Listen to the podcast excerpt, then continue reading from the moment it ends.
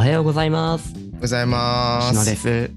真田です。よろしくお願いします。はい、よそじのはい分泌業、よそじの二人、はい本日も始めてまいりましょ始めてまいりましょう。行きましょう。う。はい。はい。で、本えっと、日は、はいはい。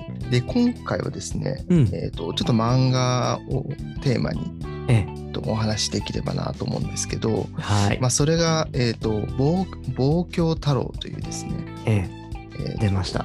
はい、漫画になってるんですね。うんうん、はい、でちょっとまあこれについて話をしていこうかなと思うんですけど、はい。えっとちょっとまあ基本情報を言うと,、うん、えっと望郷太郎っていうのは、えっとモーニングっていう、えっとまあ、週刊漫画漫画雑誌で、えっと連載されている作品。はい、で、今多分コミックスが5巻ぐらいまで、えっとうん出ていると思います。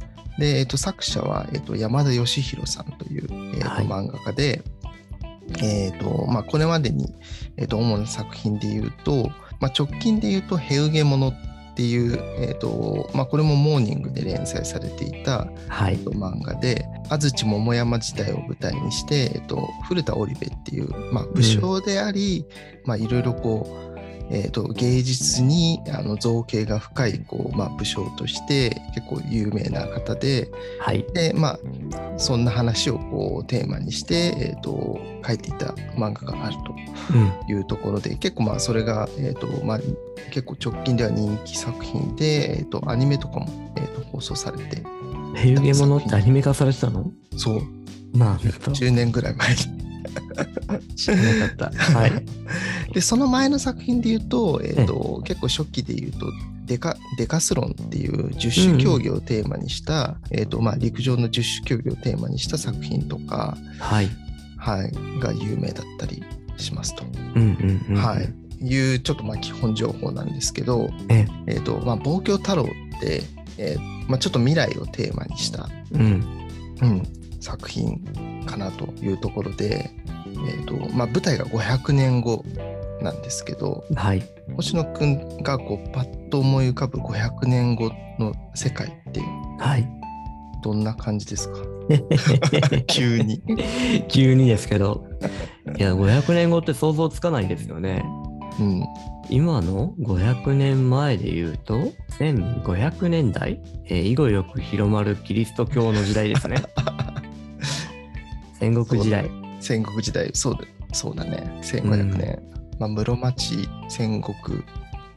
あそう戦国時代うん。ね、うん。時代がこう重なるごとに新しくなっていくごとに変化のスピードが速くなっていくのを見ると、うんうんすごい世界変わってんだろうなとか理想で言えばすごいいろんな人たちがいろんな国の人たちがうんうん入り乱れて、うんうんでそれぞれの立場の人たちが共存してる社会とかっていうのが理想なところですが東京太郎は冒頭読みました僕も。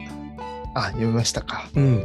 まあそうだね。まあ理想を言うと、まあ、うん。今星野くんが言ったようなこう世界だと思うけれどもはい。一応望郷太郎の世界で言うとその今から500年後が舞台っていうところでうん。まあどちらかというと悲惨な状況というかディストピアというか、はいまあ、ちょっと簡単に、えー、とストーリーを言うと,、はいお願えーとまあ。はい。まあ、主人公が、えー、と舞鶴太郎っていう、うん。まあ、商社マン。大きな商社の、まあ、社長の息子みたいな形で、うん。えーとまあ、イラクに赴任をしていてっていうところで、えー、と最初はこう、まあ、現代から始まるんだけれども、うん。まあ、そのイラクで、えー、と赴任先のイラクで、えーとまあ、世界的なこう大寒波が発生するっていうところで、それから逃れるためになんか人工冬眠の装置を作っていて、で家族みんなでそこに入って、まあ、その大寒波をやり過ごそうっていうふうにするんだけれども、えーとまあ、気づいたら500年後の世界で目目を覚まして、はい。まあ、家族はみんなこう亡くなっていっていて、まあ、その舞鶴太郎っていう、まあ、太郎だけが、えー、と生き残っていて、はい。えー、と目が覚めるというところからスタートする話と。はい。でこう目を覚めて、えーとまあ、世界を見てみるともうなんだろう文明は崩壊していたとうん。いうところからこう始まるんですけれどもはい。そこから、とまあ、イラクからこう、まあ、舞台が始まってでそこからこう、まあ、シベリア鉄道沿いに日本にこう戻戻ると。うん。いうようなところが大まかなストーリー。なんですよね。うん。ふるさとを一目見てね、そう。て。そう、まあ、どうせこうもう500年後に目が覚めてしまってもう文明も崩壊していてってところでもう、まあ、生きがいも何もないからもう自殺しようとする太郎なんですけど、はい。まあまあ、せっかくだったら、まあ、ちょっと日本をこの目で、まあ、最後に見てこう、まあ、死んでもいいかなっていうところでこう日本を目指すとうん。いう感じなんですよね。いや、またなんかこの本選んだの面白いですよね。うん、うんいやなんかすごくこう、まあ、ちょっと2つ、まあ、軸があってこう話せればなと思うのとがあって、で一つは未来の話とうんいうところで、まあ、やっぱこうちょっと今いろいろ仕事していて、まあ、いろんなこう取材とかインタビューとか、えー、とするんだけれどもやっぱりこ特にイノベーション関係が多いよね。うそうそうそううんうん。っていうところで言うと、まあ、例えばこう脱炭素みたいなところのテーマで、まあ、うんそれもこう結構2050年までにっていう話とか、まあ、あと30年後だよね。でまあ、えー、と脱炭素社会にとかいう話はするんだけどやっぱりこう10年とか20年とか30年とか、まあ、そういうこう単位でのこう未来の話があるんだけれども、まあ、ふとこうな何百年後とかうん。っていうふうに考えた時に、まあ、どんな世界になるんだろうって、まあ、あんまりそこの尺でのこう何百年単位でのこう未来の話とかっていうのはこう話しないのでないね。そういう、うん、そういう話ってすごくなんかこうなんかしてみたいなっていうのとうんうんあとはこの「望郷太郎」のこう一つ、えーとまあ、テーマ的に言うと、はい。まあ、現代とのこう対比みたいなところがすごくあって。うんうん。でその、えー、と主人公である太郎っていうのはこう、まあ、商社マンで、まあ、はいエリート商社マンみたいな感じでこう、まあ、2代目っていうところでうんすごくまあ金持ちみたいな設定なんだけれども、うんうん。まあ、500年後目が覚めたらこう本当に文明崩壊していて金持ちとかあんまり意味がないお金の意味がないような状態なんだけれども、はい。まあ、どんどん話が進んでこう今の段階で言うと結構お金がテーマになっていて。あ、そうなるんだ。うんう。ん、で目が覚めてその太郎が500年後目が覚めて、えっとまあ、シベリア鉄道沿いにこう日本に帰ろうとする中で、うんまあ、いろんなこう、えっと人たちと出会っていくんだけれども、うんうん。まあ、今、まあ、一人、まあ、パートナーというか、まあ、うん男の、えっとまあ、本当にこうちょっとげ原始人的な感じになってるこう人と一緒にこう旅をして、えっとまあ、日本に戻ろうとしてるんだけども、うんうん。途中でこう村とか町とか行くとどんどんどんどんこうなんだ最初はもう物々交換しているようなこう村を通ったりするんだけれどもうん。どんどんこう文明がこう栄えていく町に行くとやっぱりなんかお金みたいなのが出てきたりしてうんうんやっぱりその500年後一旦文明が崩壊してもまたやっぱりそのお金で経済を回していたりとかうん。うん。その土地の概念とか土地を所有する概念とかなるほど。奴隷みたいなのとか出てきたりして、はいはい。うん、一旦文明がこうリセットされてもやっぱりまたこうお金みたいな概念っていうのが出てきてうん。でそこでこう、まあ、太郎は商社マンだったからそこのこうお金の感覚っていうのがすごく鋭いからうんうん。こう今最新の話で言うと、まあ、搾取されてるこう、まあ、町とかに行って、まあ、そこのこう土地をお金を自分たちで作ってうん。土地を買ってうん。まあ、その搾取されてるこう町とか村を幸せにしようというような感じの話になって。そうなっていくんですね。そう。だから一回太郎は文明が崩壊しているところを見て、うん。まあ、そのなんかお金とかにこう不信していたこう自分を顧みてうん。やっぱりなんか幸せというかそういったものっていうのはやっぱりお金で買えないじゃないけど、まあ、そういうふうになるんだけれどもどんどん旅をしていく中で、結局やっぱお金とかうんうん。なんかその奴隷とか、まあ、上下関係とか。うん。っていうところにこうなんか行き着いていくそのまあ社会みたいなところをこう目の当たりにして、うん。うん、なんかそのお金ってなんだろうとかなるほどなんかそういね。ったところを考えさせられるような漫画の仕組みになっていてうんうんそれがすごく面白いなと。面白いですね。いや、お金ってやっぱり便利だよね。うん今改めて。例えば、望郷太郎もさ、うんうんうん冒頭のシーンでお金の話が少し出てくるんうんうんうんよね。うんで、お財布を持っていくかいかないかみたいな。うんうんうんなんかそこで一瞬迷うシーンがあるんだけど、うんうん結局今の時代はもうお金がいらないかなみたいなので置いていくんだよね。ただ、えー500年前冬眠に入る前で言えばうんうん。会社の経営判断としてうん人は切ってもお金は残せみたいな。うんうん結局それで会社が保たれるみたいな。うんうん。そういう判断をしてたと思うんだけど、うんうんうん。それがもう一度一周して回ってくるわけね。そうそうそうそう。うん。そうなんだよねいやー、お金どうです？サナさん。うんまあすごいでかい話になっちゃうけどお金の話、そうだねいやなんかうんまあ難しいテーマではあるけどうんうん。なんかこうまあ今のこう世の中を見てみると、まあ、いろんな金融商品とかはい金融商材みたいなのが出てきて、うん。でなんかそれをこうちゃんと学んでいかないとうん。